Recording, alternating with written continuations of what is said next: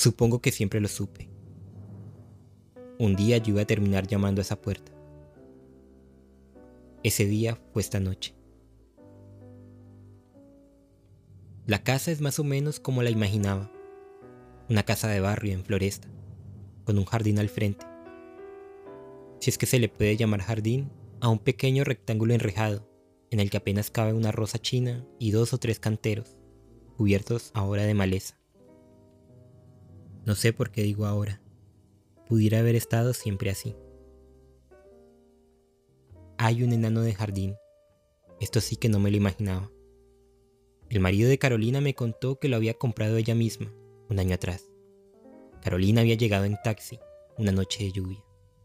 Dejó el automóvil esperando en la calle y entró en la casa como una tromba.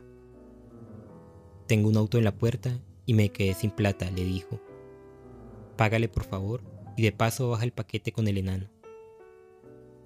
Usted la conoció bastante, me dijo él, y yo no pude notar ninguna doble intención en sus palabras.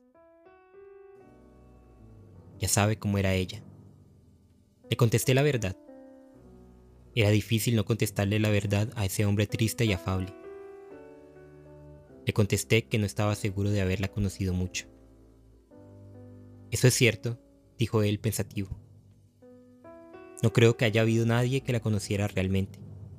Sonrió sin resentimiento. Yo, por lo menos, no la conocí nunca. Pero esto fue mucho más tarde, al irme. Ahora estábamos sentados en la cocina de la casa y no haría media hora que nos habíamos visto las caras por primera vez.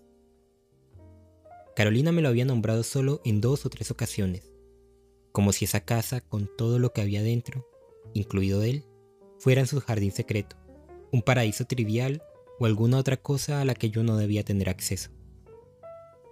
Esta noche yo había llegado hasta allí como mandado por una voluntad maligna y ajena.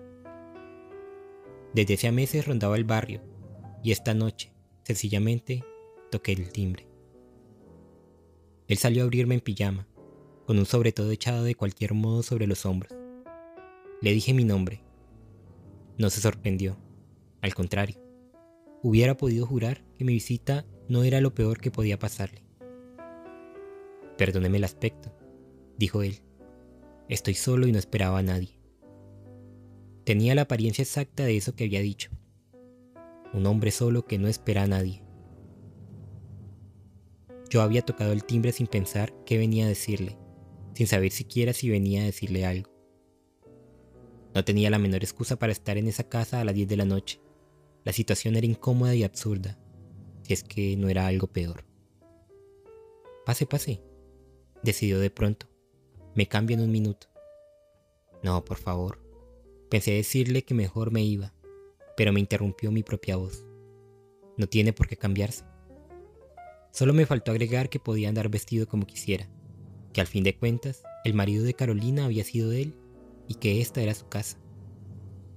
De todas maneras, yo no tenía ningún interés en que se cambiara. Tal vez haría bien en callarme lo que sigue, pero sentí que cualquier cosa que fuera lo que yo había venido a buscar, me favorecía estar bien vestido frente a ese hombre en pantuflas y con un sobre todo encima del saco de pijama. Eso al llegar. Ahora, las cosas habían variado sutilmente. Él estaba de verdad en su casa, en su cocina, junto a una antigua estufa de hierro, confortablemente enfundido en su pijama, y yo me sentía como un embajador de la luna. ¿Toma mate? me preguntó con precaución. Es increíble, pero le dije que sí. Tomar mate era un modo de permanecer callado, de darse tiempo. Carolina, con toda su suavidad y sus maneras, a la mañana a veces también tomaba mate. Era muy cómica. Chupaba la bombilla con el costado de la boca como si jugara a ser la protagonista de una letra de tango. No, no era eso. Tomaba mate con cara de pensar. Usted se preguntará a qué vine.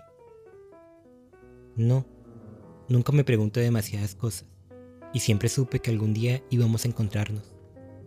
Sonrió con los ojos fijos en el mate. Pero ya que lo dice, ¿a qué vino? Quise sentir agresión o desafío en su voz. No pude. La pregunta era una pregunta literal, sin nada detrás. O con demasiadas cosas. Como aquello de la cara de pensar de Carolina, por ejemplo. Yo conocía y amaba esa cara. La había visto al anochecer en alguna confitería apartada, mientras ella miraba a su fantasma en el vidrio de la ventana, sorbiendo una pajita. La había visto de tarde en mi departamento, mientras ella mordía pensativamente un lápiz. Cuando me dibujaba uno de aquellos mapitas o planos de lugares y casas en los que había vivido de chica. Casas y lugares que por alguna razón parecían estar más allá de las palabras y de los que siempre sospeché que jamás existieron, o no en las historias que ella contaba. Bueno, sí, yo también había mirado muchas veces esa cara ausente y desprotegida, más desnuda que su cuerpo, pero nunca la había mirado de mañana, mientras Carolina tomaba mate. Pensé que tal vez debería estar agradecido por eso. Sin embargo, no me resultó muy alentador. Me iba a pasar lo mismo más tarde, con la historia del enano. Él acababa de preguntarme a qué había venido. No sé, hice una pausa. La palabra que necesité agregar era deliberadamente malévola. Curiosidad, dije. Me doy cuenta, murmuró él. No sé qué quiso decir, pero causaba toda la impresión de que sí, de que en efecto se daba cuenta. Llegué a mi departamento después de la una de la mañana, lo que significa que estuve con él cerca de tres horas. Sin embargo, no recuerdo más que fragmentos de nuestra conversación. Fragmentos que en su mayor parte carecen de sentido. Hablamos de política, de una noticia que traía el diario de la noche, la noticia de un crimen. Hablamos de la inclemencia del invierno en Buenos Aires. Ahora tengo la sensación de que casi no hablamos de Carolina. En algún momento, él me preguntó si yo quería ver unas fotos. Fotos, dije no pude dejar de sentir que esa proposición encerraba una amenaza. Imaginé un álbum de casamiento, fotografías de Carolina en bikini, fotografías de los dos riéndose o abrazados. Sabe Dios qué otro tipo de imágenes. Fotos, repitió él, fotos de Carolina. Hice eso de los gestos vagos que pueden significar cualquier cosa. Es un poco tarde, dije. No son tantas, dijo él, poniéndose de pie. Hace mucho que no la admiro. Salió de la cocina y me dejó solo. Yo aproveché la tregua para observar a mi alrededor. Intenté imaginar a Carolina junto a esa mesada, o en puntas de pie, tratando de alcanzar una cacerola, un hervidor de leche. Tal vez era algo como eso lo que yo había venido a buscar en esa casa. En una de las paredes vi dos cuadritos muy pequeños. Me levanté para mirarlos de cerca. No me dijeron nada. Era algo así como unas mínimas naturalezas muertas, ínfimas cocinas dentro de otra cocina. ¿Cómo saber si ella los había colgado? ¿Cómo saber si habían significado algo el día en que los eligió? Cuando él volvió a entrar, traía un pantalón puesto de apuro sobre el pantalón de pijama y un grueso pullover que me pareció tejido a mano. Traía también una caja de cartón. Se sentó un poco lejos de mí y me alcanzó la primera fotografía. Carolina sola. Detrás, unos árboles que podían ser una plaza o un parque. Descartó varias y me lanzó otra. Carolina sola, arrodillada junto a un perro patas arriba. Miró tres o cuatro más, una de ellas con mucho detenimiento. Las puso debajo del resto, en el fondo de la caja, y me alcanzó otra. Carolina sola. Entonces sentí algo absurdo. Sentí que ese hombre no quería herirme. Estás linda, dijo. Carolina junto a un buzón se reía. Sí, dije sin pensar. Es difícil verla reírse así. Él me miró con algo parecido al agradecimiento. Nunca había vuelto a mirarlas. Solo es distinto. Usted no está en ninguna de las que me mostró, le dije. Bueno, yo era el fotógrafo, dijo él. Poco más o menos es todo lo que recuerdo, o todo lo que sucedió esta noche. Le dije que tenía que irme y él me acompañó hasta la puerta de la entrada, no hasta la verja. Fue en ese momento cuando me contó la historia del enano.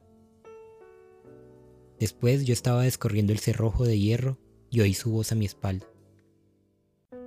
Era muy hermosa, ¿no es cierto? Salí, cerré la verja y le contesté desde la vereda. Sí, le dije, era muy hermosa. Me pidió que volviera algún día. Le dije que sí.